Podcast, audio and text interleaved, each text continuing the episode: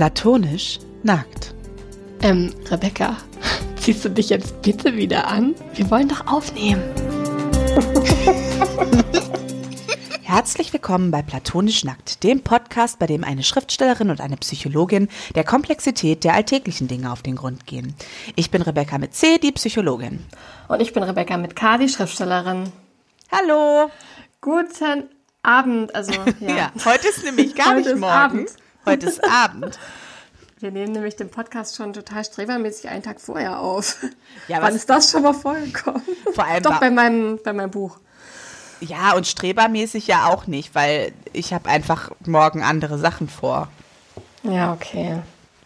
die Ja, ich geiler klassisch. finde als Podcast aufnehmen. Noch geiler.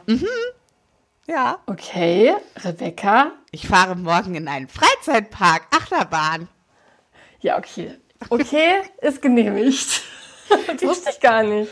Ähm, stimmt, habe ich dir noch nicht erzählt. Du hast mir nur gesagt, du hast keine Zeit. Und Ja, dachte, ich hatte irgendwie schlimme ursprünglich, Sachen machen. Nee, ich hatte ursprünglich wegen was anderem keine Zeit, nämlich wegen Reifenwechsel. Aber den habe ich jetzt noch mal verschoben, weil Mhm. es ist ja auch noch nicht so kalt. Und stattdessen fahre ich morgen in einen Freizeitpark. Ja, okay, das ist wirklich cool. Und da freue ich mich schon drauf, weil das wollte ich jetzt auch schon wieder lange machen. Das letzte Mal, als wir in diesem Freizeitpark waren, ist nämlich jetzt auch schon irgendwie drei Jahre vielleicht fast schon her. Ja, ich denke schon, drei Jahre müsste es sein. Ja, also ehrlich gesagt, so die Einschätzung, wie lang die letzten zwei Jahre waren oder anderthalb oder ich weiß es eben nicht, wie lang die letzte Periode der Zeit war, die vergangen ist, das ist ein bisschen schwierig, aber ich glaube, es sind drei Jahre, seitdem wir jetzt wieder dort waren und deswegen freue ich mich sehr und das mache ich morgen. Okay, ich finde schon, dass du sagen darfst, dass das schöner ist, no- noch schöner ist, jetzt Podcast aufnehmen. Ja, wenn du jetzt mitfahren würdest, könnten wir natürlich währenddessen eine Podcast In der Achterbahn? in der Achterbahn sozusagen mal eine Podcast-Folge aufnehmen. Ja, das wäre Theoretisch wäre das sogar möglich, wenn wir echt stabile Headsets hätten, weil wir haben ja dieses Gerät, mit dem wir theoretisch ja auch an einem Ort aufnehmen könnten. Also ich glaube, unser Freund Richard hat uns so ausgestattet, dass wir sogar in der Achterbahn aufnehmen dürften, äh, könnten. Dürften ist dann nochmal die andere Frage. Das entscheiden wir ja nicht selber. Genau. Ja, aber das könnten wir theoretisch machen, aber da du nicht morgen mitfährst, müssen wir heute Abend aufnehmen. Und ich sitze jetzt auch in meiner Küche und gucke raus in die Herbstlichkeit, weil an meinem Balkon sind so, so, ich glaube, es ist so eine Kletterpflanze, äh, Efeu ähnlich? Nee, eher so Wein, keine Ahnung. Auf jeden Fall sind die Blätter alle jetzt ganz rot geworden und das sieht ganz schön aus. Ach, schön. Ich finde es auch schön, dass du uns bei der, beim Podcast ganz oft erzählst, wie es gerade auf deinem Balkon aussieht. Ach so, ja, ein kleines Update. Es war jetzt schon länger kein ähm, Waschbär mehr da. Ich Ja, glaube, voll mein. Trick mit dem mit den Mottendingern und dem ähm, japanischen Heilpflanzenöl hat funktioniert. Sehr gut. Zumindest bilde ich mir das ein. Vielleicht hat er auch einfach nur einen geileren Balkon gefunden. Das kann auch sein. Aber either way, kein Waschbär auf meinem Balkon. Du bist ihn los. Ja, Sehr schön. finde ich auch. Ja. Ich freue mich auch schon richtig. Worauf jetzt? Na, auf morgen. Allerdings merke ich auch so, dass ich mir fast gar nicht vorstellen kann, dass es passiert. Sag sowas nicht. Es kommt auf jeden Fall nichts dazwischen. Nein, eher auch gar nicht so, sondern ich glaube, ich habe mir das einfach, also so Pläne haben, irgendwo hinfahren, Dinge unternehmen, war jetzt schon so lange irgendwie nicht mehr, dass ich mich erstmal daran gewöhnen muss, dass das Dass es jetzt wieder, ne? dass man das jetzt wieder macht. Ja, absolut. Ja, ist voll verrückt. Das ist richtig verrückt. Ja. Aber auch sehr schön. Ja, finde ich auch. Und bei dir so? Ähm, ja, ich werde morgen arbeiten. Gerade bin ich ja weiterhin ähm, mit meinem Franzbrötchenbuch beschäftigt, das, im, das ich im Januar fertig haben muss. Und gleichzeitig arbeite ich noch an meinem Lektorat für die Schokoladenfabrik 2. Und gerade das Lektorat ist gerade sehr arbeitsintensiv und ähm, also einfach, weil das natürlich wieder ein langer Roman ist. Also er hat auf jeden Fall wieder über 600 Seiten und das dauert dann einfach, da ähm, alles zu bearbeiten und ja, ich bin auf jeden Fall, ähm, ich freue mich jetzt drauf, wenn ich wieder schreiben kann, weil mir Schreiben immer sehr viel mehr Spaß macht als äh, Lektorat bearbeiten. Ich weiß, es geht wahrscheinlich sehr vielen so. Ähm, und natürlich liegt es auch daran, dass ein Lektorat ja auch immer sehr viel Kritik beinhaltet. Richtig Wie gute du diese Überleitung. Optimal. Das Optimal. war, ich glaube, es war die beste Überleitung bisher. Oh, danke. Das war äh, ja ein schönes Kompliment. Ja, deswegen, also auch deswegen hatte ich jetzt ähm, das Thema Kritik vorgeschlagen, weil es ja ein Thema ist, was jetzt gerade, wenn man schreibt und ständig seine Arbeit äh, auch Leuten zeigen möchte, ähm, ein Thema ist, mit dem man sich dann früher oder später irgendwie auseinandersetzen muss. Und das ist, ähm, finde ich, oft nicht so einfach. Ja. Und es ist wahrscheinlich in den aller, allermeisten Berufen ja auch einfach ein Thema, dass man Kritik, äh, mit Kritik umgehen können muss, Kritik bekommt, auch ungefragt. Und ich glaube, gerade wenn man was macht, wo ähm, man auch an die Öffentlichkeit mitgeht, ist das natürlich nochmal ein bisschen verstärkt. Oder wie ist das bei dir als Psychologe mit der Kritik? Also, ich habe gerade so gedacht, als du das so erzählt hast, dass ich glaube ich das dann auch immer eher gar nicht so als, also klar kriege ich auch Rückmeldungen zu meiner Arbeit oder so, aber ich würde es dann halt im meisten, also ich bezeichne die Sachen dann eher als Rückmeldung oder als Feedback als als Kritik. Also das ist mir gerade so aufgefallen, dass ich so gedacht habe, hm, ich weiß gar nicht, ob ich mich so oft kritisiert fühle im Leben oder in meinem Beruf, weil ich irgendwie, glaube ich, oft Dinge einfach als Rückmeldung nehme. Manchmal natürlich von äh, PatientInnen, mit denen es irgendwie nicht so gut gelaufen ist oder mit denen irgendwie Konflikte entstanden sind, dann werde ich natürlich auch schon mal heftig kritisiert. Ähm, ja, und dann kann man ho- hoffentlich den Konflikt auflösen oder eben nicht. Und das ist dann manchmal so. Aber so insgesamt, ja, glaube ich, begegne ich den meisten eher als Rückmeldung als als Kritik. Ja, da hast du natürlich auch völlig recht. Also gerade wenn ich jetzt an mein Lektorat denke, ähm, das ist auf jeden Fall auch Feedback und Rückmeldung. Also das stimmt eigentlich, da hast du total recht, stimmt eigentlich jetzt da nicht wirklich von Kritik zu sprechen, weil das ist ja ein konstruktives Miteinander daran arbeiten äh, an dem Text und hat wirklich sehr viel mehr mit Rückmeldung zu tun. Es ist auch jedes Mal immer so ein, wollen wir hier vielleicht das so und so machen? Ich könnte mir hier vorstellen, dass das und das gut wäre. Wie wäre es, wenn wir das vielleicht rausnehmen? Das ist ja immer wirklich ein Miteinander entscheiden ähm, und einfach Rückmeldung geben. Also Aber das die- ist jetzt eher meiner Überleitung geschuldet. Also Kritik ist natürlich vor allem, was ähm, ich dann eher so erlebe von äh, LeserInnen, was natürlich auch oft Rückmeldung ist. Also eigentlich ist, oh, naja, ja, Das die ist aber sind eben- auch wieder fließend. Ne? Ja, also Es genau. gibt natürlich ganz tolle Rückmeldung, die kann auch kritisch sein und auch mal, das und das hat mir jetzt nicht gefallen ähm, und das und das fand ich aber ganz toll. Und es gibt aber auch wirklich Sachen, die ich dann als bloße Kritik bezeichnen würde. Also es kommt, finde ich, schon auch sehr darauf an, wie man das erlebt. Ne? Also etwas kann ja eine Rückmeldung theoretisch sein, aber man kann es ja trotzdem als Kritik erleben. Ähm, und das ist ja vielleicht auch sehr davon abhängig, um was es geht. Ne? Also äh, tendenziell sind wir ja bei Sachen, die uns mehr am Herzen legen, liegen, die persönlicher sind, die intimer sind, viel empfindlicher, was vielleicht auch kritischere Rückmeldungen oder ähm, Kritik angeht, als wir es vielleicht bei Dingen sind, die uns jetzt irgendwie mehr oder weniger gar nicht interessieren oder uns nicht so wichtig sind.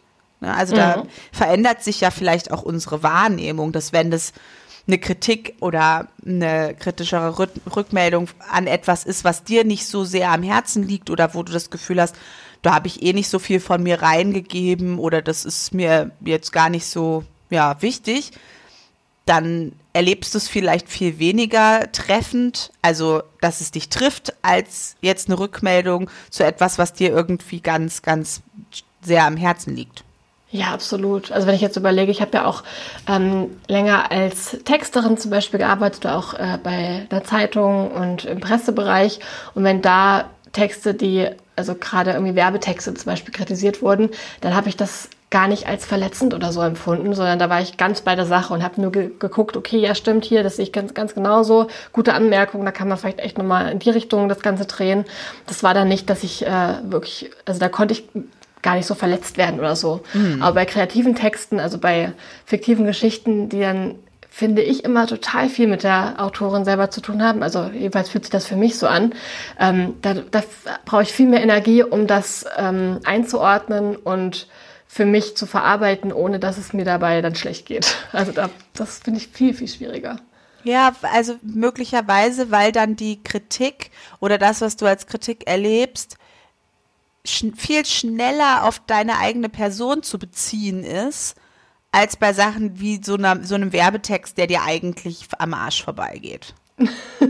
ja, es hat vielleicht auch was damit zu tun, wie engagiert ist man in seinem Job. Ne? Ich habe natürlich meine ähm, Jobs vorher auch sehr, sehr engagiert gemacht. Aber war, ich hatte da immer eine, ich sag mal, eine dis gesunde Distanz dazu und hatte schon so das Gefühl, wenn das jetzt nicht dieser Text wird und ich muss alles mal umschreiben, mein Gott, dann ist das halt so.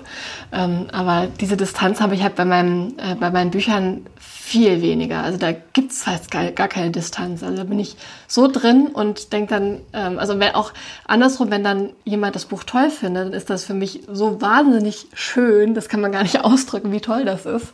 Und andersrum ist es aber auch dann schwer zu ertragen, wenn jemand sagt, ja, den Aspekt, also naja gut, wenn jemand sagt, den Aspekt, den mochte ich jetzt äh, nicht so gern, das finde ich nicht schlimm, aber wenn dann ein Rundumschlag kommen würde, das würde mich viel, viel mehr treffen als bei anderen Jobs. Ich überlege gerade, weil, also, ich würde schon sagen, dass mein Job mir sehr am Herzen liegt. Ich bin mir sogar ziemlich sicher, dass das so ist. Ähm, ja, aber irgendwie bin ich da vielleicht auch einfach anders. Also, weil ich, ich habe eher so das Gefühl, ich bin sowieso, also ich bin durchaus kritisch mit mir selber, aber auch nicht so kritisch, dass ich irgendwie ähm, also ich habe irgendwie schon, also ich weiß irgendwie, ich mache meinen Job schon gut. Ich sehe immer auch, wo es auch besser werden könnte, aber wenn ich dann irgendwie Rückmeldung diesbezüglich kriege, auch die durchaus in eine Kerbe schlagen, wo ich selber das Gefühl habe, hm, da ist noch ein bisschen Verbesserungsfähigkeit.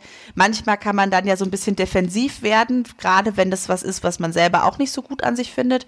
Mhm. Aber ich bin da irgendwie, glaube ich, relativ ich, also mich bringt es nicht so ins Wanken, glaube ich. Also ich, mich beschäftigt es dann schon mal, aber es bringt mich nicht so ins Wanken.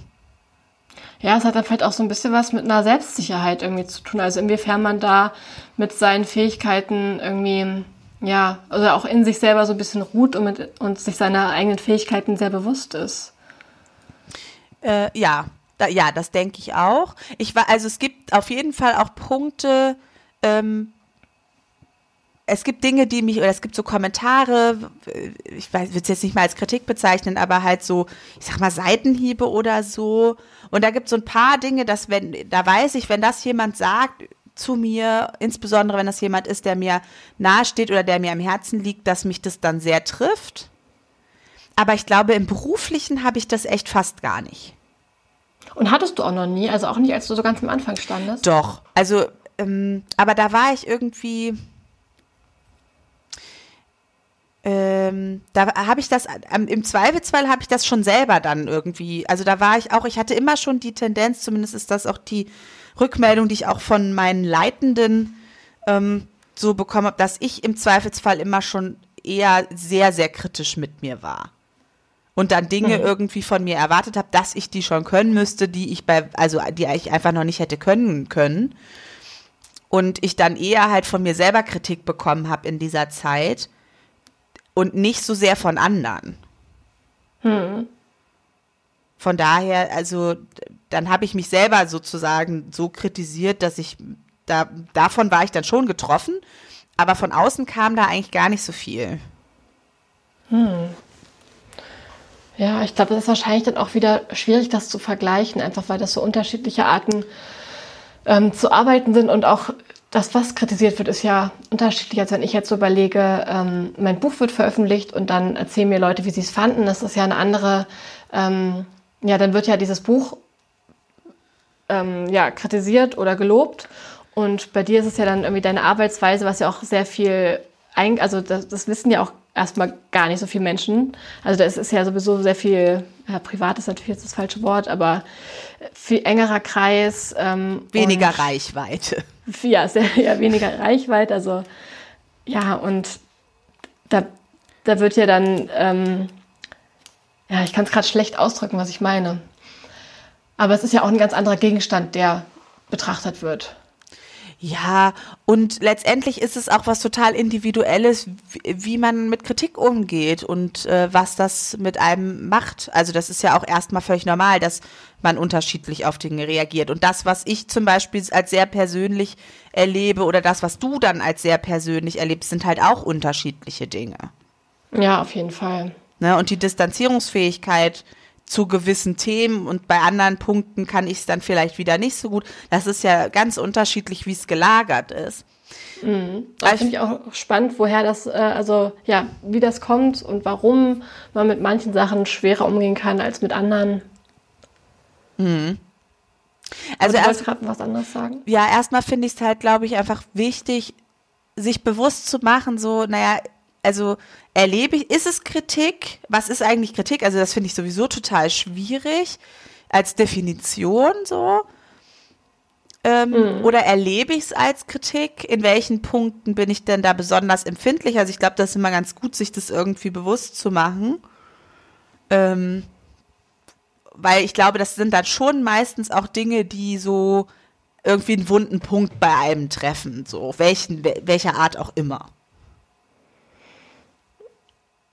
Ja, wahrscheinlich. Also ich habe jetzt gerade so überlegt, also ich bin ja vor allem auch äh, auf dieses Thema gekommen, jetzt wegen dem Thema Amazon-Rezension. Mhm. Ähm, und da ist mir so aufgefallen, dass es mir selber so geht, dass ich, dass ich, wenn da eine schlechte Kritik kommt, oder eine nicht ganz so gute Kritik, dass ich daran voll lange kaue und dann braucht's äh, und dann kommen irgendwie zehn positive Kritiken und ich freue mich zwar, aber es braucht voll viele, um damit ich nicht mehr so sehr an die negative denke, obwohl mhm. das vom also wenn, wenn ich jetzt so das Gesamte angucke, sind die positiven viel viel mehr, aber trotzdem mache ich mir die ganze Zeit nur Gedanken über das über einen negativen Punkt oder so. Ja. Und das war aber auch bei mir immer schon so, dass ich viel mehr auf diese äh, auf die negativen Sachen gucke und viel mehr mich, mich darauf konzentriere und das dann schlecht zur Seite legen kann. Und ich habe auch schon von vielen Autorinnen gehört, die sagen, äh, sie gucken das sich zum Beispiel gar nicht an, also sie lesen überhaupt keine Rezensionen, was ich total bewundernswert finde. Und ich glaube, das wäre gar nicht so schlecht, das zu machen. Ähm, also die zum Beispiel wirklich sagen, sie ähm, sprechen mit Menschen darüber, wie die das Buch finden, wo sie wissen, ich gebe viel auf diese Meinung. Diese Meinung ist mir wichtig. Ich weiß, der Mensch hat vielleicht ähnliche ähm, Ansprüche an ein Buch wie ich oder mag ähnliche Bücher ähm, wie ich oder der ist einfach total klug in dem und dem Bereich und ich will gern wissen, was er dazu denkt. Ähm, und halt nicht unbedingt sich diesem weiten äh, Spektrum von Menschen aussetzen, die vielleicht ganz andere Vorlieben haben und was anderes erwarten oder irgendwie einen anderen Hintergrund haben, warum sie das so und so sehen. Also die da wirklich sagen, ich gucke mir nicht also keine Kritiken und Rezensionen an, die ich nicht selber eingefordert habe, sondern das blende ich alles komplett aus und spreche nur mit denen drüber, wo es mich wirklich persönlich interessiert, einfach um mich zu schützen. Und ich finde das eigentlich eine sehr, sehr gute Ansicht, weil ich glaube, dass man sich auch ein bisschen schützen muss. Gerade weil so, weil jede, jede Kritik ja doch auch was mit einem macht und es immer auch wieder Energie ist, ähm, die da reinfließt, das zu verarbeiten. Ich meine, klar macht es auch oft Sinn und man merkt dann, okay, der Punkt, daran kann ich vielleicht echt mal arbeiten. Oder, ah, okay, ähm, anscheinend ist die Zielgruppe in dem und dem Bereich, erwartet er das und das. Und dann kann man versuchen, was damit zu machen. Aber es ist halt die Frage, will ich, ähm, will ich mir das einfach so im Alltag geben oder habe ich dafür vielleicht einen Rahmen, wo ich sage, jetzt gucke ich mir das analytisch an oder mit einem bestimmten, mit einer bestimmten Hintergrundfrage, ähm, um das halt besser verpacken zu können. Und ich glaube, da ist so ein bisschen Selbstschutz eine sehr, sehr gute Idee. Aber ich finde es schwierig, das zu managen. Mhm. Also erstmal, ich meine, das hätte ich auch im Podcast schon mal gesagt, ist es halt völlig normal, dass du der negativen Kritik mehr Gewicht verleihst als positiven Rückmeldungen unsere Gehirne funktionieren so. Das ist, ähm, das machen wir alle. Ähm, negative Erinnerungen sind, sind äh, an, also an negative Erfahrungen können wir uns besser erinnern. Ähm, unser Gehirn hat einfach einen, immer schon eine leichte Schräglage und wir werden sozusagen immer negative Dinge intensiver erleben, uns besser daran erinnern können. Ähm, das hat mehr, das hat einfach mehr Gewicht, weil das mehr Sinn macht für unser Überleben. Aus positiven Erfahrungen können wir keine Lehren für die Zukunft ziehen, die unser Überleben sichern. Das können wir nur aus negativen Sachen. Hm. Das ist also erstmal ist das so, also so, weißt du, so, ja, ich bin so, ich ähm, mh, mm, denke oder ich habe da so ein, so ein Augenmerk drauf auf negativer Kritik. Das ist jetzt nicht nur persönlich dein Problem sozusagen, sondern das Och, ist erstmal die Art und Weise, wie ähm, unser Gehirn sozusagen ähm, funktioniert, unser aller mhm. Gehirn. So. Mhm. Und dann ist aber eben diese Idee mit dem Selbstschutz extra wichtig, weil wenn ich weiß, mein Gehirn funktioniert so, mein Gehirn wird auf jeden Fall die negative Kritik, äh, da wird es reinzoomen, das wird es viel eher aufnehmen als die positive, dann macht es ja Sinn, sozusagen selber ein Stück zu regulieren und zu sagen, okay, ich weiß, dass das mehr Gewicht äh, verliehen bekommt vom, von meiner Software sozusagen, beziehungsweise meiner Hardware. Hm egal. ähm, und äh, dann zu gucken, dann muss ich, dann muss ich selber ein Stück gegenregulieren, indem ich zum Beispiel nur begrenzt mir Kritik oder Rückmeldung, Rezensionen auf Amazon durchlese, also zeitlich begrenzt und nicht ständig danach gucke. Ne? Oder mhm. eben, wie du gesagt hast, mir wirklich auch aussuche, von wem ich Kritik bekomme. Das hat natürlich durchaus, das ist natürlich ein Falschtrick so, ne, wenn ich mir dann nur noch Leute, äh, die Meinung von Leuten anhöre, die sowieso sagen, dass alles super ist, so dann kann ich es auch lassen. Äh, ja. aber eben wirklich das dosiert zu machen, sich irgendwie dann auch so Amazon-Kritiken zum Beispiel reinzuziehen. Weil, und es gibt ja diesen Satz, weiß nicht, ob du den kennst, das ist eigentlich so ein ganz klassischer, so frag nie, also ähm, äh, gib nichts auf die Kritik von Menschen, die du nicht um Rat fragen würdest. Ja, und, so. man, und genau das ist ja so ein Ding, das weiß man ja im Internet nicht. Ne? nee, aber würdest du irgendwelche Leute, die im Internet solche Rezensionen schreiben, tendenziell um Rat fragen? Ja, das stimmt. Also nein. also um die Frage zu beantworten. Und also, weil das habe ich schon das Gefühl, so, ne, da, da haben Leute auch durchaus Bock drauf. Ja, und ich merke auch, ähm, also jetzt zum Beispiel gerade ähm, gibt es auf Lovely Books, das ist so ein Netzwerk für Lesende, ähm, eine Leserunde, wo ich mit 50 Leuten zusammen mein Buch ähm, sozusagen durchspreche. Und das ist gerade richtig, richtig schön, weil ähm, die Teilnehmerinnen, also meistens Teilnehmerinnen, ähm, die haben, die wissen ja auch, dass ich mit dabei bin. Und wenn die eine Kritik haben, dann sagen die das auf eine ganz, ähm, ja, so wie man es halt sagen würde, wenn man gemeinsam am Tisch sitzt. Also auf eine äh, sinnvolle Art, dass ich also dass das auch überhaupt nicht wehtut oder so, sondern dass ich einfach merke, ah, okay, interessant, okay, so würdest du das also sehen. Ähm, und dann spricht man einfach so drüber und das hat was Persönliches und gleichzeitig kommt da auch sehr, sehr schöne Sache und es ist gerade, ähm, ja, richtig schön und es ist voll spannend zu sehen, wie, wie die Schokoladenfabrik da so gelesen wird und was für Gedanken da kommen und das macht Spaß. Ähm, aber es gibt natürlich auch gerade äh, im Internet auch viele Menschen, die nicht das Gefühl haben, da sitzt dieser, also da sitzt mir ein Mensch gegenüber, der ähm, damit umgehen muss in irgendeiner Art und Weise und den das vielleicht auch mitnimmt oder so, sondern die das auch irgendwie, also weißt du, die das durch das Internet vielleicht auch komplett ausblenden, dass das auch ein Mensch ist, der das am Ende an den Kopf kriegt. Mhm. Also ich habe auch gerade noch mal gedacht, als du das so erzählt hast, ähm, ich glaube, wichtig ist auch zu wissen, die Person, die mir gerade die Kritik entgegenbringt, ist mir irgendwie grundsätzlich wohlgesonnen. Ja. Also, weil ich habe gerade so auch dann gedacht, naja, an der Arbeit hatte ich halt immer das Gefühl, dass die meine Leitenden mich grundsätzlich schätzen, dass die mir wohlgesonnen sind und wenn die und wenn dann eine Kritik kommt, ne, dann kann man das ja ganz anders annehmen.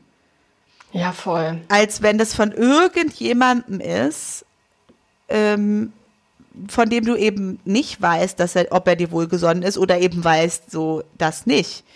Ja, Weil stimmt, ich, absolut. ich glaube manchmal, diese, das ist auch, das ist auch so etwas, wohinter sich dann die Internetleute verstecken können, so, ähm, ich glaube gar nicht, dass die nicht daran denken, dass das ein Mensch ist, der den, den damit umgehen muss. Ich glaube, dass vor allem der Punkt ist, die Konsequenz daraus, die Reaktion darauf, trifft die nicht so. Die sind sich teilweise schon voll bewusst, dass das einen Menschen trifft, aber sie müssen damit ja nicht umgehen. Das stimmt, sie müssen sich das ja nicht, äh, nicht angucken, kriegen das dann nicht mit, inwiefern das passiert. Und also ein Stück weit, wir hatten da ja auch schon öfter drüber gesprochen, dass halt Menschen eher Rezensionen verfassen, wenn sie mit etwas unzufrieden sind, e egal wo, ne, auf Yelp, auf Amazon, wo auch immer, klinikbewertungen.de, ähm, da ist es genauso. Äh, da schreiben halt eher, also eher Leute, die unzufrieden sind, machen sich überhaupt den Aufwand. Stimmt, ja. Das ist also nochmal zusätzlich schräglagig. Und die Leute, die mit was zufrieden sind, also ich kenne das so von mir, so ich, also gut, ich habe aber auch nie, auch wenn ich mit was unzufrieden bin, der Aufwand, irgendwo eine Bewertung hinzuschreiben, ist mir meistens eigentlich zu groß. Weil ich dann so denke, ja, nur weil ich das jetzt doof fand, ich habe halt auch nicht das Gefühl, dass die ganze Welt dann meine Meinung zu irgendwas unbedingt wissen muss. Außer natürlich hier im Podcast.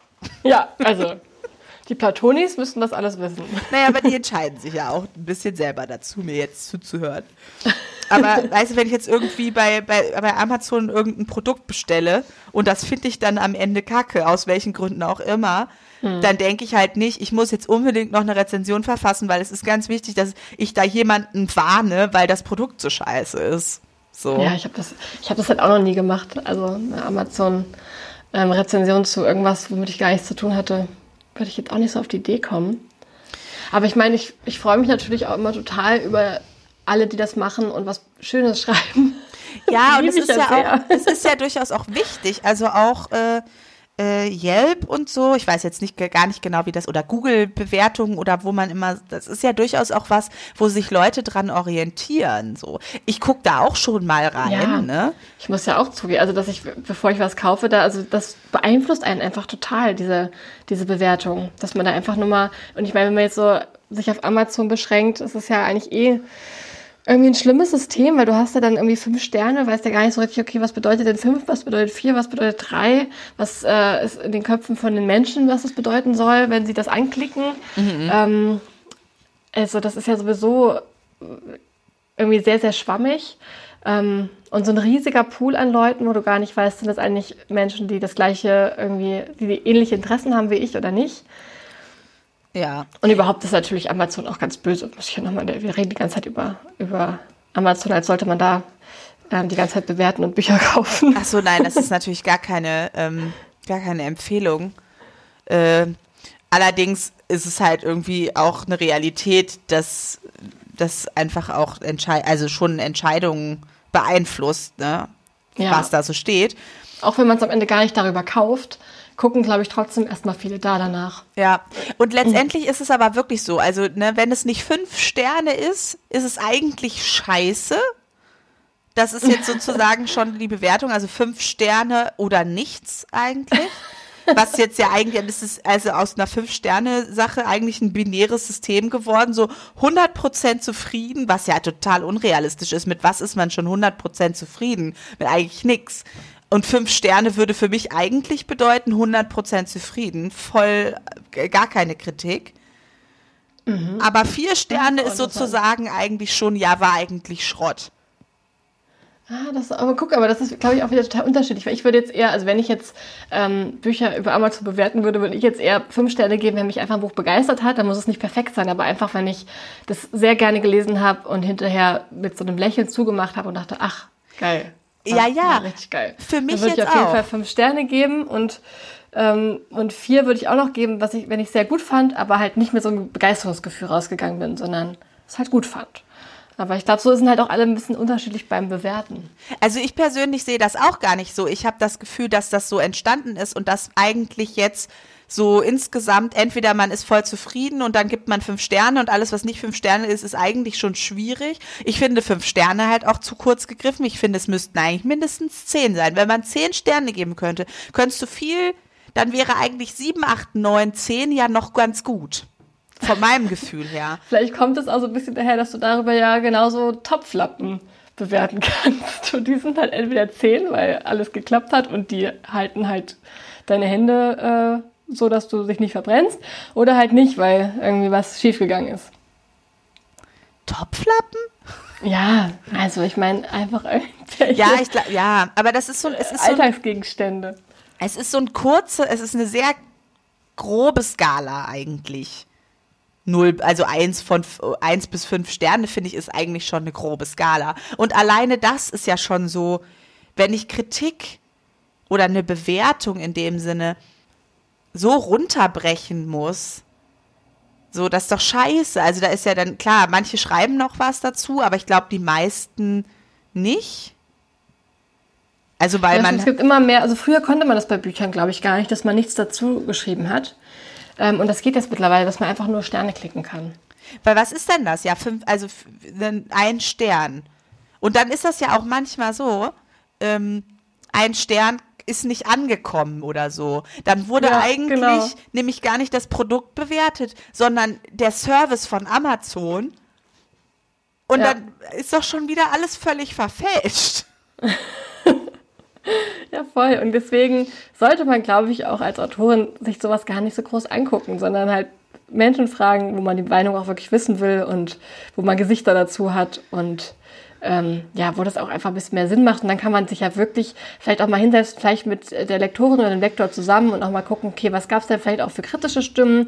Was lernen wir daraus? Ähm, vielleicht auch für die Vermarktung, weil ganz oft ist es ja gerade bei Büchern, dass dann vielleicht einfach ein bisschen eine Zielgruppe auch mit angesprochen wurde, für die es gar nicht so unbedingt gedacht ist. Und wie kann man das dann so machen, dass das Buch aber an die Menschen gerät, ähm, für die es gedacht ist, denen es gut gefallen kann. Also ich glaube schon, dass man aus, so einer, aus sowas ja auch ganz viel ziehen kann, auch für sich selber, fürs, fürs Weiterschreiben.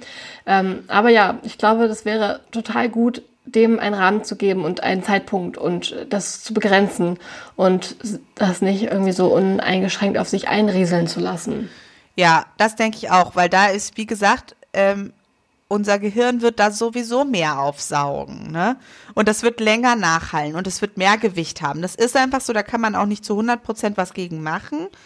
Aber äh, man muss es ja dann nicht irgendwie noch verstärken, indem man sich halt unbegrenzt die ganze Zeit irgendwie die Stimmen, äh, die negativen Stimmen aus dem Internet von irgendwelchen Leuten reinzieht. Weil, also, ja, man weiß Weil halt könntest nicht. du dich eben als jemand, der ähm, Sachen veröffentlicht, also wenn du dir das ständig anguckst, ist es ja so, als würdest du ständig so ein bisschen auf einer Bühne stehen und äh, gucken, ob du jetzt gerade beklatscht wirst oder ob jemand in der Tomate wirft. Und das ja. halt im Alltag, einfach täglich. Einfach ja. irgendwelche Leute, die man überhaupt nicht kennt. Und äh, ja, das, und ich, aber ich finde es wirklich schwierig, das, ähm, ja, sich davor zu schützen. Ich finde das gar nicht so einfach.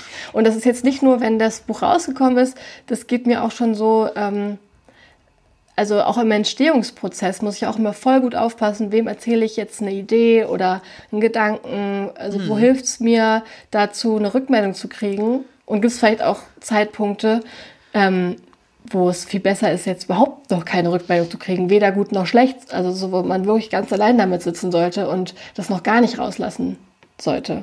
Also ich finde da, ähm, also ich komme da immer mehr dahin, dass ich sage, ich will irgendwie noch mehr erstmal zurückhalten und ein bisschen gucken, was hilft mir und zu welchem Zeitpunkt ähm, hilft es mir und mhm. wann ist es gut, auch vielleicht mal so zu hören, hier, stopp, das ist vielleicht, verrennst dich ein bisschen.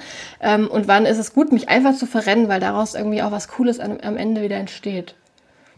Ja, also ich meine, bei dir ist es jetzt natürlich, habe ich gerade noch mal so gedacht, äh, auch noch mal was anderes, weil du nun mal selbstständig als Autorin arbeitest und dann ist natürlich schon auch dein dein Lebensunterhalt letztendlich ja dran geknüpft, wie werden, wie werden die Bücher aufgenommen, so, ne? Das ja, ist absolut. Ja, also viel direkter, als das jetzt in meinem Job natürlich der Fall ist, ne? Ja. Und ja. Ähm, Klar ist es jetzt auch nicht, also es steht und fällt dann halt auch nicht mit einer Amazon-Rezension, aber letztendlich ist es natürlich schon so, dass wenn, wenn Bücher sich gut verkaufen, da überall irgendwie gut äh, drüber geredet wird, dass das gute Kritiken bekommt, etc., dass dann auch die Wahrscheinlichkeit, dass du weiterhin davon leben kannst, ja viel höher ist. So, ne? Mhm, das macht es ja. natürlich noch mal viel direkter äh, dass es viel direkter auch einen Einfluss auf dein Leben hat. So, das ist sicherlich ähm, einfach, das sollte man halt auch immer noch mal mitdenken. So, ähm, wie viel Gewicht hat das denn jetzt gerade auch ganz real?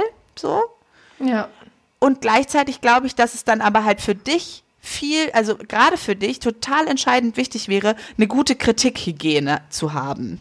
Mhm. Eben genau das so. Okay, ja, ich finde es ja auch, also natürlich guckt man auch mal auf Amazon. Das habe ich ja auch gemacht, als unser Buch rausgekommen ist. Natürlich guckt man da. Aber ja. das muss, ob das jeden Tag sein muss oder ob man sagt, okay, das geht halt dann erstmal vielleicht in den ersten Wochen einmal die Woche und danach geht es nur einmal im Monat. So. Ja, ja ich habe mich auch gerade überlegt, auch als du das gerade gesagt hast, es ist ja sogar das gleiche Gerät. Also ich sitze ja an meinem Laptop, um zu schreiben und ich gehe dann auch an meinem Laptop auf irgendwie auf Seiten, wo ich dazu direkt Rückmeldung bekomme. Und das kann natürlich total beflügelnd und schön sein. Und das ist es auch oft. Dann gucke ich irgendwie und sehe, ach wie schön, so eine liebe Rezension und ganz tolle Worte auf Lovely Books. Und ich freue mich total. Und das beflügelt mich dann. Und dann schreibe ich irgendwie die nächste Szene noch ein bisschen fröhlicher so. Das kann ja auch was ganz Tolles sein und dann kommt dann irgendwie nach ein paar guten Sachen aber auch eine äh, wo es auch negative, wo auch negative Worte fallen und dann zack bin ich total rausgerissen aus äh, aus diesem aus dieser Schreibstimmung und es ist halt wirklich das gleiche Gerät. Also das Gerät, dem ich, mit dem ich kreativ bin, ist das gleiche Gerät, das mir direkt Bewertungen dazu ausspuckt. Ähm, und ich glaube, das ist, ja, und das, deswegen fällt es auch so schwer, da eine Grenze zu ziehen, weil man, ich muss ja noch nicht mal ähm, meinen Schreibtisch verlassen, um das zu kriegen. Ja. Und, und das kann natürlich einerseits auch, ja, ich finde halt, es macht auch so ein bisschen süchtig, weil du halt auch dieses Positive auch hast, wo was auch so ein riesiger Kick ist. Ähm, und dann nimmt man das immer wieder im Kauf, auch wenn dann vielleicht eine, äh, ein blödes Wort mal dabei ist. Ja, wobei ich glaube, das, was süchtig macht, ist viel mehr die Illusion von Kontrolle. So. Als könntest du hm. jetzt mit dem nachgucken, irgendwie kontrollieren, wie deine Bücher aufgenommen werden von den Lesern. So, ne? Also ich glaube, das ist das viel auch, eher ja. das, was so ein bisschen, also natürlich, wenn dann zwischendurch auch immer noch mal unerwartet, also nicht vorhersehbar direkt eine positive Kritik kommt, dann hast du natürlich Dopaminausschuss noch und nöcher. Das ist richtig geil. Unser Gehirn liebt das am allermeisten, wenn es so unvorhergesehen kommt. Deswegen ist Glücksspiel so süchtig machend, weil mhm. der Dopamin-Hit vom Gewinnen, es gibt keine Regel nach der das, also du, du kannst dich nicht darauf vorbereiten und das verstärkt die Wirkung. Und das ist natürlich schon so, wenn du dich nicht, also wenn du nicht sicher weißt, dass du jetzt was Positives lesen wirst, ähm, dann verstärkt das natürlich die, die positive Wirkung der positiven Kritik. Und gleichzeitig, glaube ich, hat es aber so diesen Kontrollaspekt von, wenn ich nur oft genug nachgucke, wenn ich nur die Zahlen genau genug im Auge behalte, wenn ich nur jede negative Kritik zwei, drei, vier, zehnmal durchgelesen habe, dann kann ich sozusagen in der Zukunft verhindern, dass das nochmal passiert. Mhm. Ja, das Weil unser so Gehirn spannend. das macht so. Wir, ja. wir, wir, sind da, dafür, äh, dafür darauf programmiert, negative Dinge zu zerpflücken, zu analysieren, genau zu gucken, wo die Bedrohung herkam und darüber nachzudenken, wie wir das in der Zukunft vermeiden können. Und das war natürlich mal sinnvoll, als es um lebensbedrohliche Situationen ging, wie, weiß ich nicht, Säbelzahntigerangriff. Aber inzwischen ist unser Leben weniger direkt bedrohlich. Und die Amazon-Kritik entscheidet halt nicht direkt über Leben und Tod. Aber unser Gehirn hat sich einfach auch an diesen technischen Fortschritt, der insbesondere in den letzten, weiß ich nicht, Jahren, Jahrzehnten ähm, auf uns zugekommen ist, unser Gehirn hat sich da überhaupt noch nicht dran gewöhnt. Das ist ja. überhaupt noch nicht adaptiert. Eigentlich können wir das alles überhaupt gar nicht verarbeiten und wir sind nicht darauf ausgelegt, dass uns einfach 120.000 Leute, die wir noch nie gesehen haben, sagen, was sie von uns halten. Ja. ja. Vor 50 Jahren war das noch nicht so. Ja, da hat man ja auch als Autorin, glaube ich, dann, wenn dann irgendwie Briefe bekommen und dass, dass jemand sagt, ach, ich schreibe, das Buch hat mich jetzt so äh, entweder wütend gemacht oder glücklich, dass ich da jetzt äh, deswegen einen Brief schreibe. Das ist ja nochmal eine viel, viel größere Schwelle und das ist ja auch eine ganz andere Kommunikation dann mit den LeserInnen gewesen. Und das braucht sie heute gar nicht mehr, diese Entscheidung, sondern es reicht ja ein Klick. Und das, äh, ja, ich glaube auch darauf, das haben wir noch gar nicht begriffen. Was halt 50 Jahre, noch viel, also als wir also ja, wann ging das denn los mit dem, diesem Internet? So, also meine erste E-Mail-Adresse hatte ich mit elf. So. Und dann konnte ich mich aber damals, da konnte ich mich einmal am Tag durfte ich meine E-Mails abrufen. Nicht, dass ich besonders viele E-Mails bekommen hätte, aber ähm, egal. Weil man musste ja noch ins Modem einstecken und das Telefon ausstecken, sodass ja, keiner telefonieren Wenn Mama telefonieren konnte. wollte, musste ich immer aus dem Internet rausgehen. Und da war das natürlich noch also und das war ja schon der Beginn, aber davor, klar, überlegst du dir doch zweimal oder mehrfach, ob du einen Brief an jemanden schreibst, weil du ihm sagen willst, dass das Buch scheiße ist. So, das ist doch eine Riesenhürde, das kostet ja Zeit. Das gab es da sicherlich auch, ne? Aber dann hast du schon gleich, also ich hätte schon direkt viel mehr Respekt vor jemandem, der mir Kritik gibt, sozusagen, wenn die in, in also die, die in meinem Briefkasten ist. Das stimmt. Aber ich musste jetzt dran denken an meine Zeit, als ich noch bei der Zeitung gearbeitet habe. Und es gibt tatsächlich noch diese Menschen, die auch an die Zeitung Briefe schreiben und sich übelst aufregen über irgendeinen Artikel oder über, ähm, ja, über irgendeine Meinung von dem Journalisten. Das gibt es tatsächlich auch heute. Das sind halt dann eher mittlerweile die Älteren. Aber fühlt äh, sich das Leser, nicht anders an? Als irgendwie so ein wütender Kommentar in der Kommentarspalte? Ja, vor allem hast du halt den Brief alleine in der Hand. Das ist ja eine Kommunikation zwischen zwei Menschen und nicht ähm, so ein Rausposaunen in die Welt. Wie scheiße man das jetzt fand. Also, ja. Also unser Gehirn ist eigentlich noch nicht dafür ausgelegt, Kritik zu empfangen in so einem großen Forum. Das können wir eigentlich kaum. Es ist ja bei allen anderen Sachen auch so. Wir, unser Gehirn schafft das eigentlich gar nicht, dass wir, also, weißt du, Sachen wie Tinder oder so unser, unser Gehirn schafft es eigentlich nicht, dass wir innerhalb von kürzester Zeit mit hunderten potenziellen Paarungspartnern konfrontiert sind. und dann ganz schnell entscheiden müssen, ja oder nein. So, das ja, ist und dann, Alter, da kriegst du ja auch wieder Feedback von dem ganzen Pool an paarungswilligen Partnern. Ja, und du, du magst dich daran erinnern, wie süchtig sowas dann macht. Und dann sitzt du da und swipest so vor dich hin. Du siehst die eigentlich schon alle gar nicht mehr. Und dann, it's a match. Und dann hast du auch direkt wieder Dopamin-Hit. So. Ohne dass man sich jetzt wirklich mit, mit irgendjemandem schreiben möchte, sondern das ja. ja eigentlich it's a match. Und das ist, und dann irgendwann so, dann kommt dann so die Benachrichtigung, ja, es gibt keine Singles mehr in deiner Umgebung oder so. Ne, wo man dann so sitzt und sich so denkt, Moment mal, ich habe jetzt hier gerade alle Männer sozusagen im Umkreis von 30 Kilometern mir einmal angeguckt. Die sind jetzt alle schon abgelehnt. So, das ist auch irgendwie so ein richtig belastendes Gefühl. Weil es stimmt natürlich nicht, dass man jetzt alle gesehen hat, aber das suggeriert es einem ja erstmal. Ja, Und das schafft unser Gehirn überhaupt nicht. Ja, stimmt. So habe ich das auch noch gar nicht gesehen. Oder dass wir damit ja auch da überfordern. Nachrichten aus der ganzen Welt sehen können, die ganze Zeit, den ganzen Tag. Das ist auch noch nicht so lange. Und das, also unser Gehirn ist echt noch, noch gar nicht so weit, also wir, das ist ja alles, wäre ja Evolution, die jetzt noch stattfinden müsste in unserem Gehirn. Und so schnell geht Evolution halt nicht. Mhm. Ja, ich glaube, deswegen tappt man dann auch immer wieder so in die Falle, dass man sich da, also jetzt äh, was so öffentliche Kritiken angeht, sich das so anzieht. Also im Positiven, mhm. aber auch im Negativen. Ja. Ja, aber ich bin da halt auch immer so ein bisschen hin und her gerissen, weil ich ja auch denke, eigentlich sollte man, also weil ich meine, die, ich will ja auch äh, mich über die positive Kritik freuen können, also muss ich halt die negative auch irgendwo gucken, was kann ich daraus lernen oder so. Ähm, und dazu hatte ich dir ja, glaube ich, vorher schon, also im Vorgespräch von uns.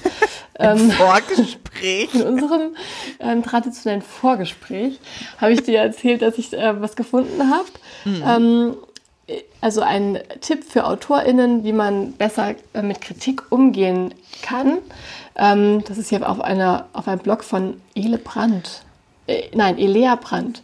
Und ähm, sie hat das so aufgedröselt, sie schreibt, dass ähm, man einmal ähm, psychologisch betrachtet Kritik internal oder external ähm, verarbeiten kann. Also internal hieße dann, ähm, dass man denkt, ich, es liegt einfach an mir, ich bin einfach blöd und ich kann es nicht. Und external wäre, ähm, ach, das liegt daran, dass jetzt die richtige, ähm, also dass die Zielgruppe einfach nicht da ist oder dass irgendwie der Markt noch nicht reif ist für mich oder so. Ähm, also einmal diese beiden Möglichkeiten und dann noch einmal stabil und variabel hat sie noch gegenübergestellt. Einmal stabil ähm, wäre halt auch wieder, es liegt an mir, ich bin und bleibe für immer schlecht. Und variabel also gerade in diesem Roman konnte ich das und das halt noch nicht rüberbringen. Ähm, und dass es halt immer besser ist, so für einen selber öfters das Ganze extern, also nicht immer nur external, aber halt auch mal external und auch mal variabel zu sehen und nicht immer nur internal und stabil und sich einfach nur zu denken, ich ähm, bin einfach furchtbar. Und da habe ich gedacht, dann frage ich doch mal meine, meine Haus- und Hofpsychologin Rebecca, was sie dazu denkt. Naja, im Prinzip sind wir halt damit auch bei unserem Thema vom letzten Mal, ne? Echt? Ja. Oh, was, inwiefern? Also bei der Frage so, also es gibt ja auch, also die Grandiosität im, im negativen Sinne, im Leiden so, ne? Ich bin so, ich bin und bleibe für immer schlecht. So, ne? Das ist doch eigentlich auch schon so ein, also ich bin der schlechteste, ich bin so schlecht, wie niemand anders auf der Welt sein kann, ist ja auch schon eine gewisse äh, Grandiosität. Auf selbstbezogen, da wäre ja auch die Frage, ist man denn so, also ist denn wirklich alles immer so wichtig? Ist denn auch wirklich Kritik, die Menschen so äußern, tatsächlich so auf mich und meine Person zu beziehen? Immer, ich finde das so ein bisschen ähnlich wie diese Abgrenzungsthematik, ne? Mhm, mh. Also klar, Abgrenzung kommt da ja mit rein. Ähm, und jetzt habe ich den Faden verloren. Ja, dazu kann ich mal ganz kurz einkrätschen.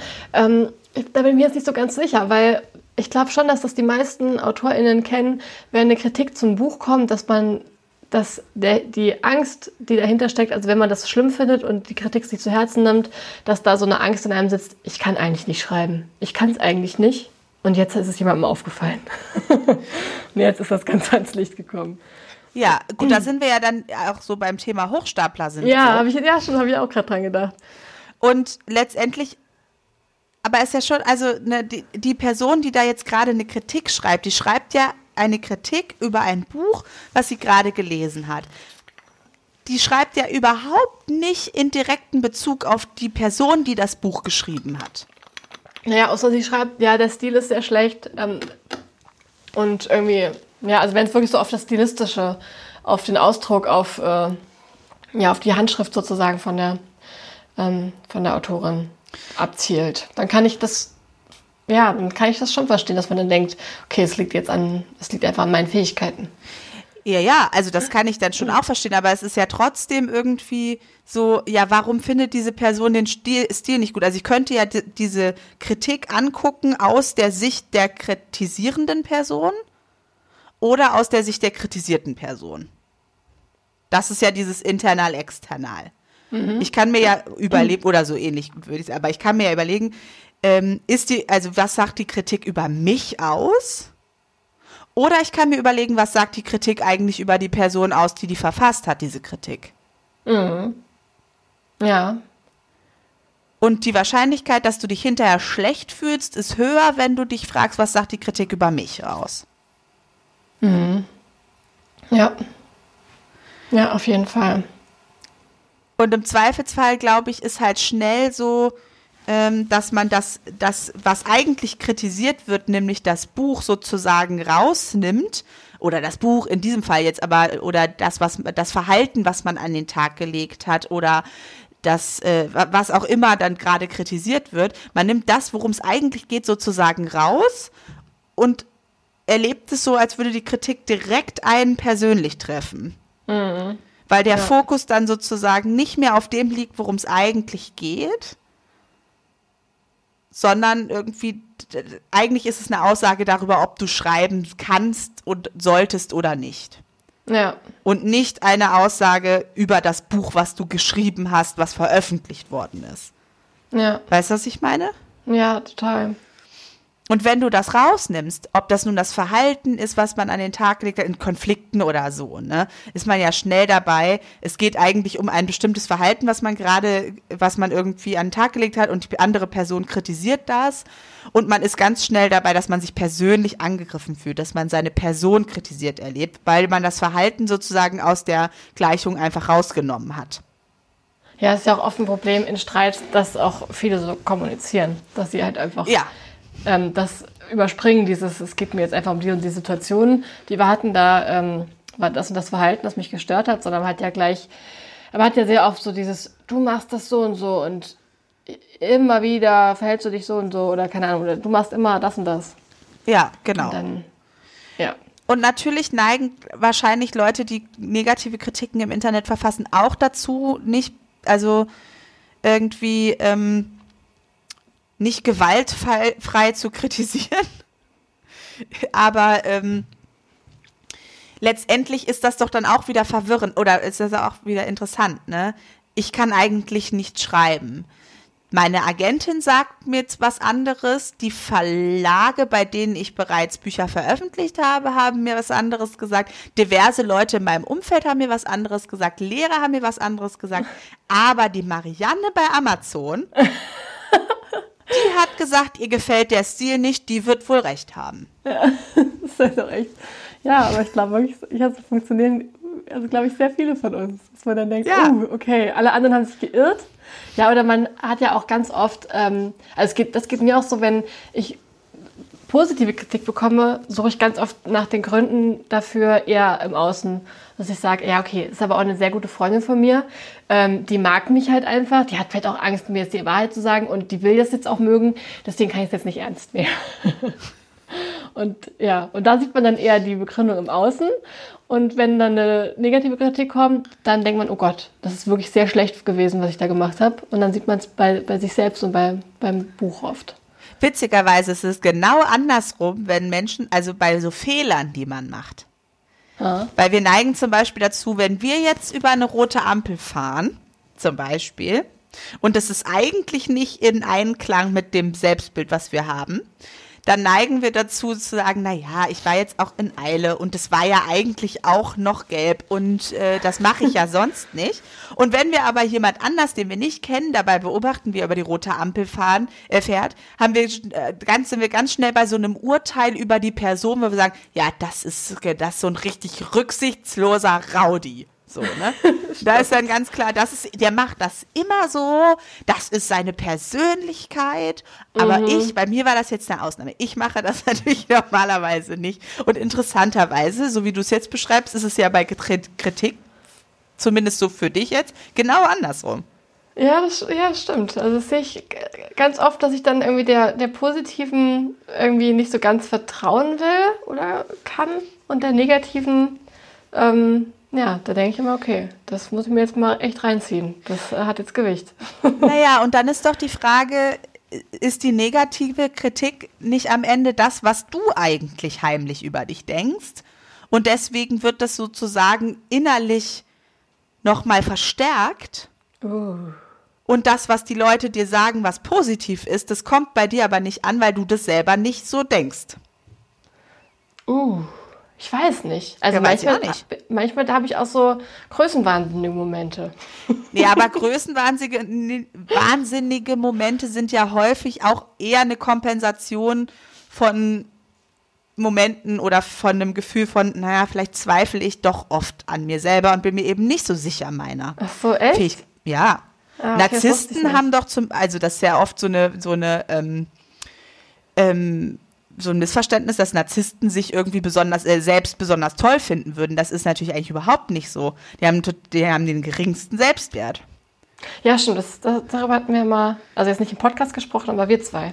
Ja, in einem also, anderen Gespräch. Ist jetzt natürlich auch total vereinfacht und könnte ich jetzt auch stundenlang drüber sprechen, so, aber. Ja, Narzissmus ist doch eh ein Thema, worüber wir auch mal gerne reden wollten. Wollten wir auch mal eine Folge drüber machen, genau. Aber so, ja müsste ich mir jetzt Sorgen machen, weil du jetzt bei, als ich jetzt von, meinen, von meinem Größenwahn erzählt habe, du, mich, du gleich auf Narzissten gekommen bist? Nein, musst du nicht, okay, weil wir alle, also narzisstisch ist erstmal auch gar nicht so, also gerade für, für uns Psycho-Leute ähm, gar nicht so negativ behaftet.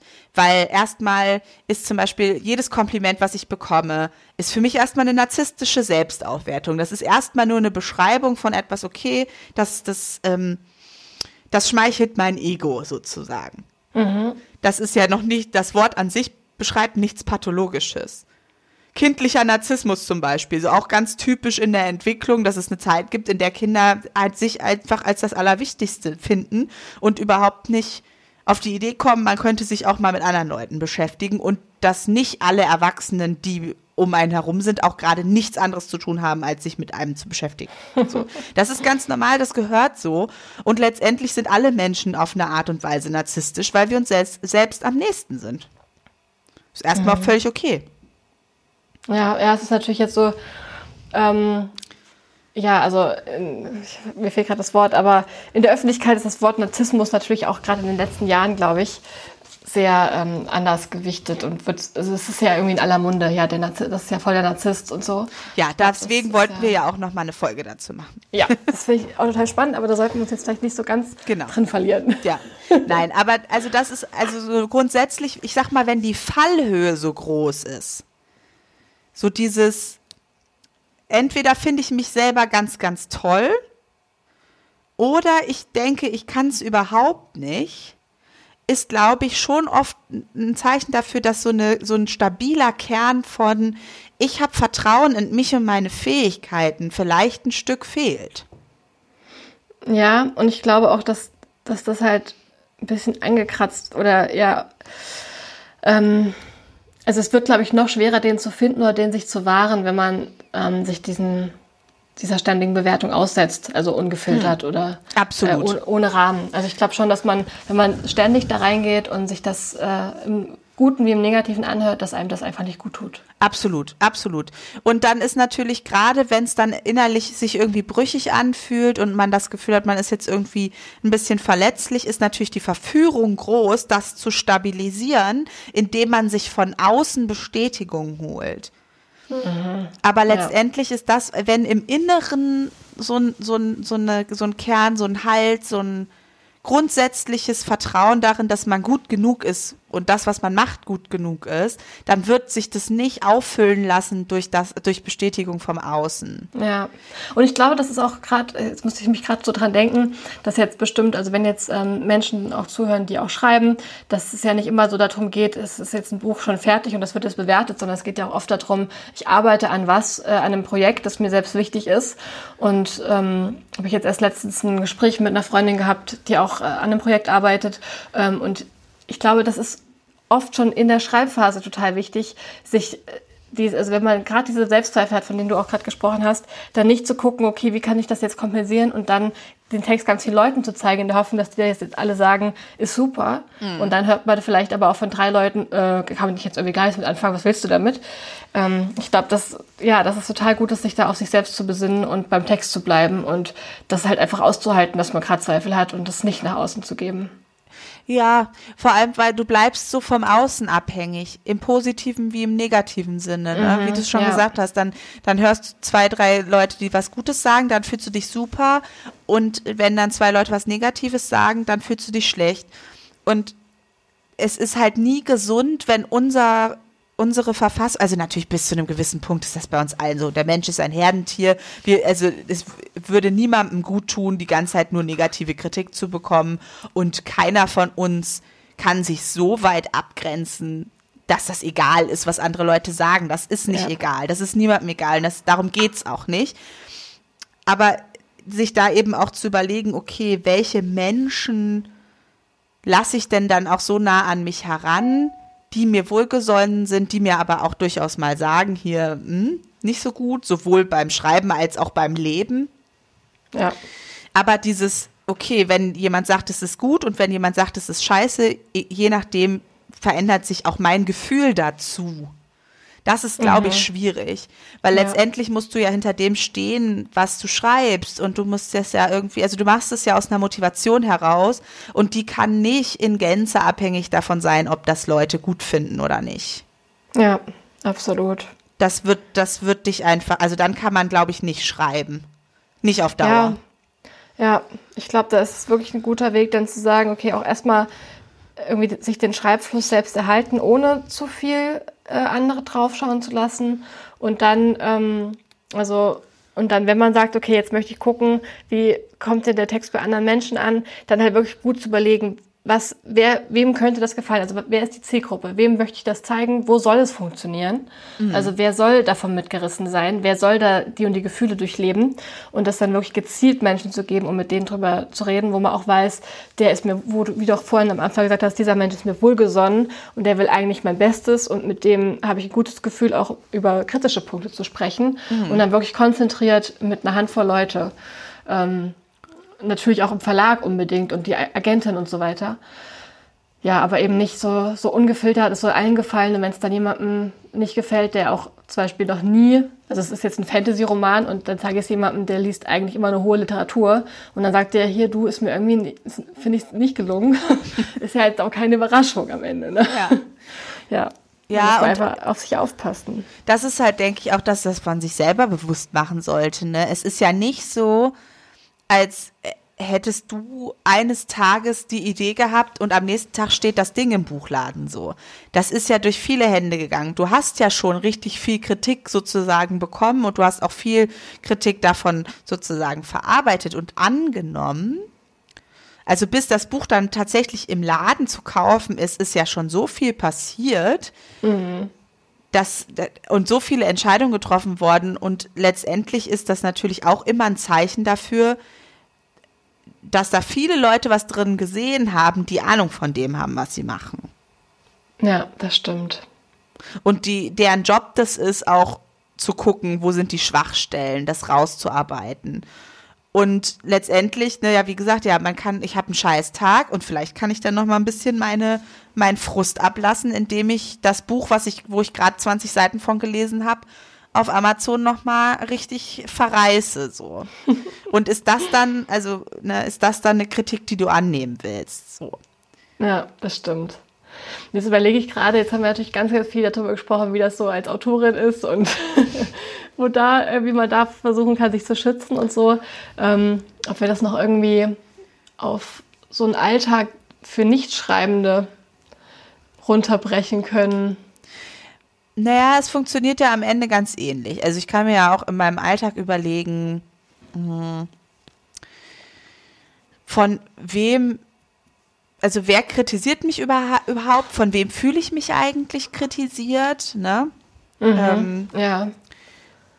Was sind denn das für Situationen, in denen es mich besonders trifft? Also das finde ich auch immer irgendwie ganz wichtig, das für sich mal rauszufiltern. Ähm, reagiere ich zum Beispiel besonders empfindlich darauf, wenn irgendwie meine Partnerin mir irgendwie sagt, dass sie sich über mich geärgert hat oder sich was anderes von mir wünschen würde? Oder reagiere ich vielleicht besonders empfindlich darauf, wenn meine Leitenden an der Arbeit irgendwie was über meine Leistungen sagen? Ne? Also da hat ja jeder mhm. vielleicht auch so seine wunden Punkte. Oder die Eltern. Oder die Eltern oder Familie oder, ne, ist ja, ja. finde ich immer, ja, äh, finde ich grundsätzlich immer eine gute Idee, auf sowas bei sich zu achten. Ne? Ja, also womit hängt das eigentlich zusammen und warum ist man da jetzt gerade so getroffen irgendwie? Ja, und auch dann kann man sich ja wirklich überlegen, okay, ähm, ist es denn überhaupt eine Kritik gewesen? Oder ist es eine Rückmeldung gewesen? Ähm, ist es was, wo, oder ist es von einer Person, wo, die ich vielleicht, die ich respektiere, deren Rat ich mir auch einholen würde, ähm, die vielleicht auch Ahnung hat von dem, was sie gerade erzählt, ähm, oder ist, ist es halt irgendjemand? Mhm. Und sich dann eben auch zu überlegen, naja, ist das jetzt was, was ich annehmen muss oder kann ich mich da auch mal ganz gepflegt von distanzieren? Ja. Ja, ich glaube aber gerade so im zwischenmenschlichen Bereich, wenn das da wirklich so von Familie oder Freunden oder Partnern kommt, ähm, ist es natürlich, ja, da schwingt natürlich dann auch immer ganz viel anderes noch mit, äh, was das Ganze vielleicht beeinflusst, warum man da jetzt gerade so reagiert oder warum man da vielleicht oft so reagiert, warum es da vielleicht irgendwelche Muster gibt. Das ist ja natürlich dann nochmal ganz viel komplexer, wenn da noch das Zwischenmenschliche so dazu kommt. Ja, und letztendlich, natürlich gibt's auch, also es kann ja auch gut sein, dass man in einer Situation ist, sowohl privat als auch beruflich, wo man nicht grundsätzlich wertgeschätzt wird, sondern eigentlich die ganze Zeit nur Kritik hört. Und dann darf man sich in beiden Fällen halt überlegen, ähm, muss ich das hier so mitmachen oder ist es vielleicht besser, ähm, mir was anderes zu suchen. So. Mhm, also ich finde, ja. man muss sich, man muss eine Freundschaft irgendwie nicht mitmachen, wo man ständig nur äh, nur Kritik bekommt darüber, wie man aussieht, was man macht, was einen interessiert, mit wem man zusammen ist, welche Hobbys man pflegt, wie viel Zeit man hat oder so. Ne? Ja, absolut. Und genauso denke ich schon auch am Arbeitsplatz, ähm, was natürlich immer noch mal ein bisschen schwieriger ist, aber äh, wenn man da das Gefühl hat, so ganz grundsätzlich bin ich hier nicht wertgeschätzt, so ist es vielleicht auch eine Idee, drüber nachzudenken, ähm, sich anders zu orientieren, wobei das natürlich nicht immer so einfach ist und das, ähm, ja, ist natürlich ja. ein Privileg, die Möglichkeit zu haben, zu sagen, an diesem Arbeitsplatz fühle ich mich nicht wertgeschätzt, ich suche mir mal einen anderen. Mhm, Weil es ja auch, äh, wissen wir ja auch, ähm, Branchen gibt, wo einfach auch das nicht üblich ist irgendwie, also nicht, dass es gut wäre, aber wo es nicht so üblich ist, mit Wertschätzung zu arbeiten. Mhm, wo dann auch viel nach unten getreten wird. Ja. ja, absolut. Aber so, ähm, also das ist natürlich jetzt auch überhaupt gar nicht ähm, hier die Idee, dass man sich irgendwie so eine dicke, so ein dickes Fell zulegen muss, dass einen Kritik einfach nicht mehr trifft, weil das funktio so funktioniert es ja, halt auch. Ich glaube auch, wenn, wenn man mal eine Kritik bekommt, jetzt zum Beispiel von einer Freundin, die irgendwie jetzt irgendwie, weiß nicht, ihren Mut zusammengenommen hat und nach längerem dann mal sagt, hier, das und das muss ich mal mit dir besprechen, da, das stört mich irgendwie oder das macht mich traurig oder keine Ahnung, ne, dann glaube ich schon, das ist ja erstmal ähm, auch nicht leicht, aber das darüber kann man dann wahrscheinlich nachdenken, gucken, okay, wie viel davon stimmt, äh, wo würde ich das anders, ein, äh, anders sehen, dann spricht man darüber. Aber es ist natürlich was ganz anderes, wenn man wiederholt, immer wieder von der gleichen Person auseinandergenommen wird oder immer wieder Vorwürfe hört oder so. Ich glaube, das ist ja ganz, ja, äh, dann wird es ja schwierig, damit auf Dauer umzugehen. Dann ist auch die Frage, wenn ich damit auf Dauer umgehen soll, warum, warum überhaupt? Und mhm. sollte ich nicht einfach sagen, okay, das passt einfach nicht mehr. Und ich denke auch, also das ist natürlich nochmal eine ganz andere Reichweite, wie wir schon gesagt haben, aber auch mal zu gucken, so, weiß ich nicht. Habe ich ein öffentliches Instagram-Profil, wo jeder Hinz und Kunst unter meinen Fotos irgendwas kommentieren kann? Wer ist denn eigentlich alles in meiner Follower-Liste oder auch bei Facebook in meiner Freundesliste? Sind das wirklich alles Leute, die hier äh, einen Einblick in mein privates Leben kriegen müssen oder kann man denn da vielleicht auch mal ein bisschen sortieren? Ne? Ja. Ähm, also das ist ja durchaus auch denkbar, dass jemand auf seinem privaten Instagram-Profil oder bei Facebook irgendwie auch ständig Kritik und Bewertungen von außen bekommt und da darf man sich schon auch mal fragen, ob man das denn so ob das denn so sein muss und man darf, finde ich, auch dann durchaus großzügig blockieren. Ja, auf jeden Fall. Oder eben einfach zu sagen, okay, ich sortiere hier mal aus und ähm, ja. Ja, das sehe ich ganz genauso. Weil das, wie gesagt, so dieses gar kein, gar kein persönlicher Kontakt, gar kaum eine Möglichkeit nachzufragen, wie das eigentlich gemeint ist. Du hast auch keine Möglichkeit sozusagen schon mal ähm, auch ein bisschen nachzufühlen, ist die Person vielleicht einfach auch gerade angepisst, so, ne? Es gibt gar keinen Kontext und das ist sowas, mhm. das ist, macht es dann, glaube ich, auch schwer, das zu relativieren und du nimmst dann letztendlich den Maßstab oder das an Kontext, was du irgendwie gerade zur Verfügung hast und das bist im Zweifelsfall dann du selber, weil ja. dir alles andere sozusagen fehlt. Und es gibt dann eben auch nicht so die Möglichkeit, das wirklich im Gespräch zu klären. Und das wissen wir ja. Ne? Also Konflikte über auch über Messenger immer ganz, ganz blöd, weil einem super viel Information fehlt an an Stimmlage, an Betonung. Ähm, und das ist ja bei solchen Rezensionen beispielsweise auch so oder auch bei Kommentaren ähm, auf Instagram oder Facebook so, dass ja. ganz viel an Kontext-Clues irgendwie fehlt und ja. eben auch der ja. persönliche Kontakt einfach fehlt. Genau, weil Kritik hat ja immer auch was mit dem zu tun, der sie gibt. Also natürlich auch mit dem, hm. worum es geht, aber eben auch mit dem, der kritisiert.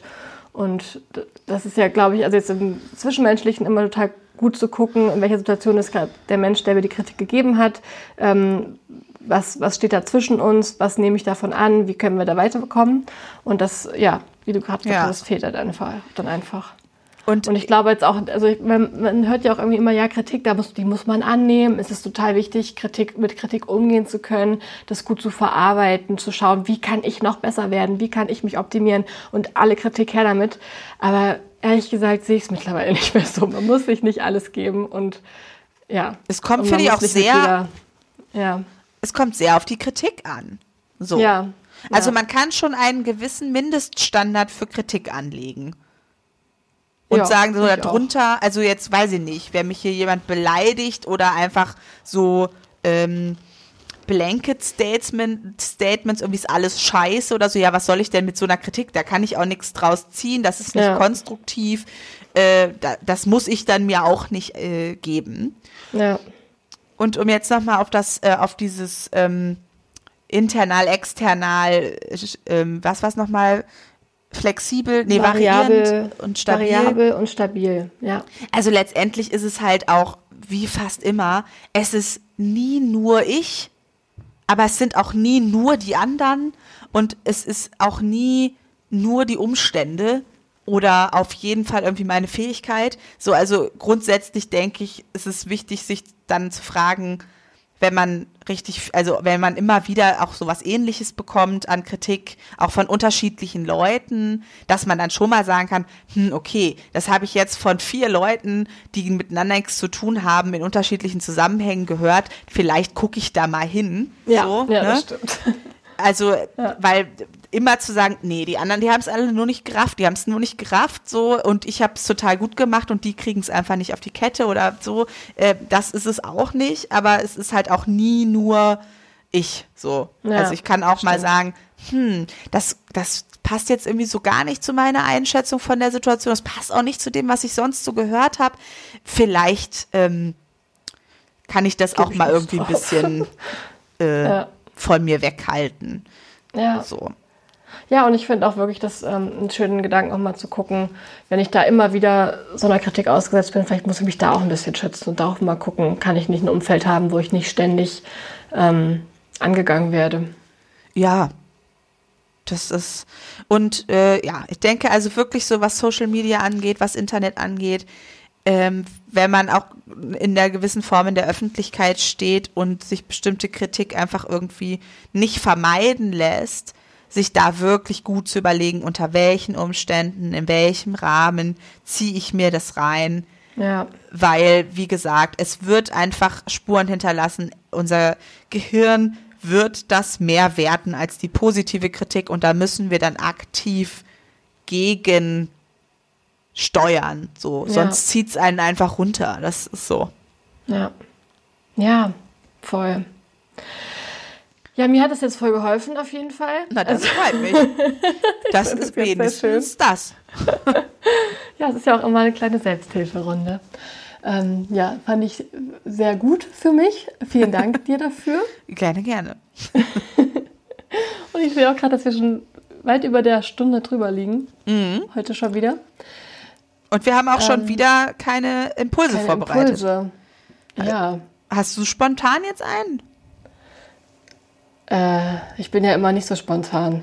Und ich, also ich habe ja, glaube ich, eigentlich einfach schon, ich habe aber auch jetzt schon sozusagen Impulse gegeben, fand ich. Also so ne, mal zu gucken, okay, in welchen Zusammenhängen bin ich besonders empfindsam für Kritik, so, ne? Finde ich, kann man mal gucken. Ja. Ja, das stimmt. Und was habe ich denn noch gesagt? Ja, wenn man jetzt irgendwie von mehreren Leuten ähm, in unterschiedlichen Zusammenhängen ähnliche Kritik bekommen hat, ob man dann nicht vielleicht mal guckt, ob da vielleicht was dran ist. Das würde ich mal so vorschlagen. Finde ich auch gut. Kann man mal ja, was, machen. Was das Schreiben angeht, habe ich ja eigentlich auch ein bisschen einen kleinen Mini-Impuls gegeben.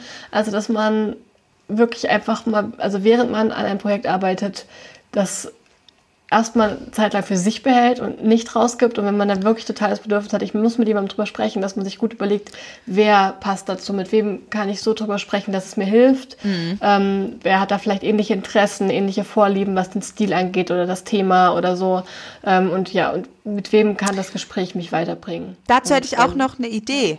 Mhm. Ähm, als sozusagen Kombination ein bisschen auch zur Selbstreflexion, ähm, dass man nämlich einfach mal probiert, jetzt sollte man natürlich kein großes Projekt nehmen, sondern nur was Kleines. Aber dass man mal einen Text schreibt und da wirklich von mir aus auch absatzweise das mal Leuten schickt und sich da Feedback zuholt und dann mal schreibt, okay, ich schreibe jetzt erstmal was und dann hole ich mir danach mal Feedback und dann mal nachspüren und gucken, wie, wie ist denn das für mich und wie wirkt sich das auf mein Schreiben aus.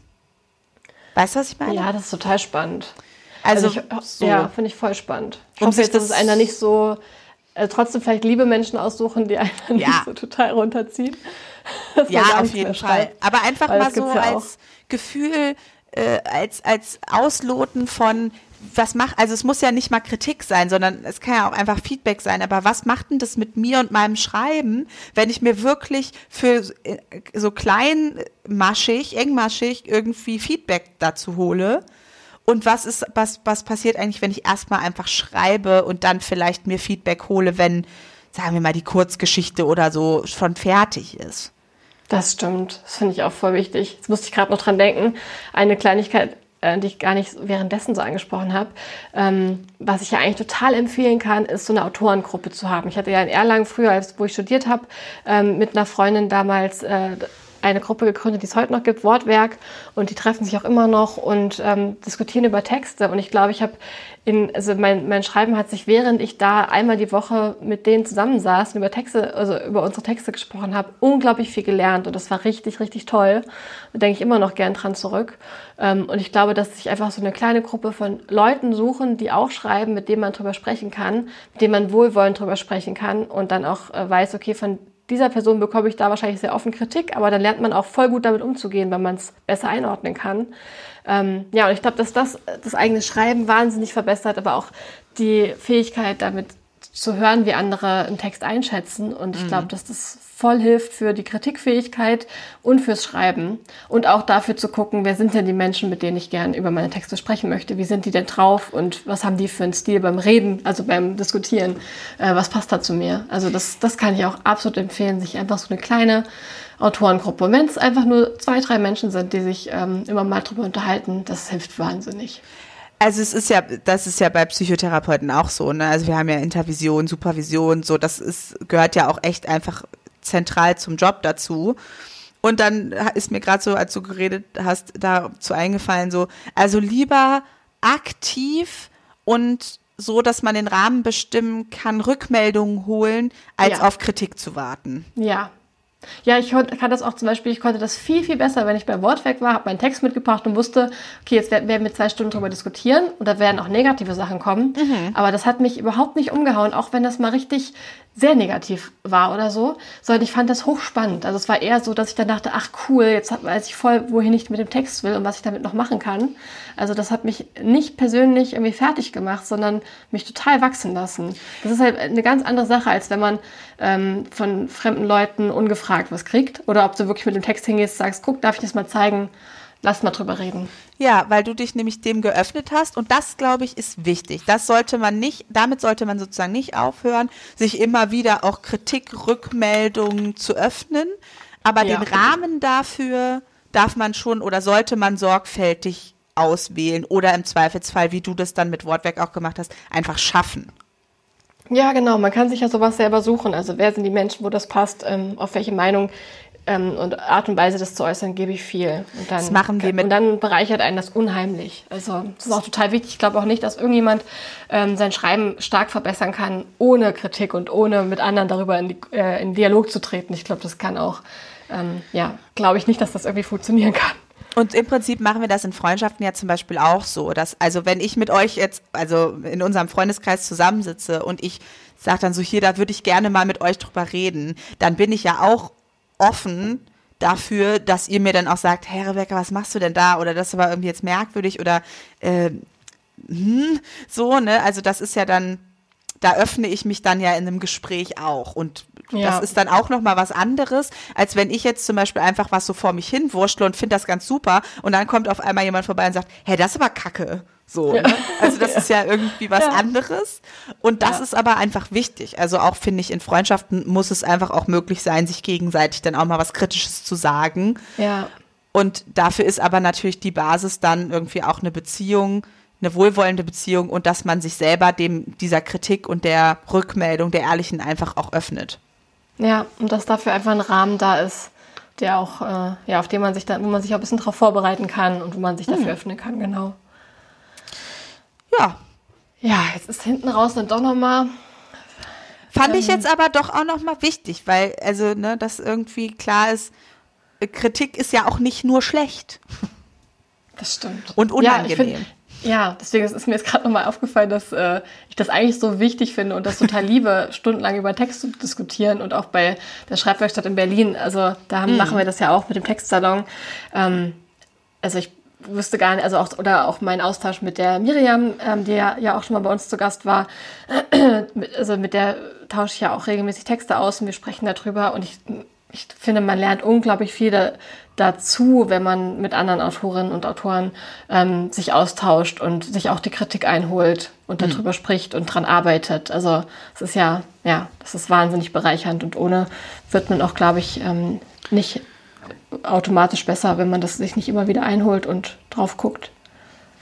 Ja, ja, jetzt sind wir schon bei einer Stunde 20. Wir sollten. Ja, wir kommen dann jetzt mal ähm, zügig zum Ende. Genau. Ja, dann bis in zwei Wochen. Bis in zwei Wochen. Tschüss. Tschüss. Das war platonisch nackt. Ja, dann würde ich mich jetzt wieder ausziehen, okay?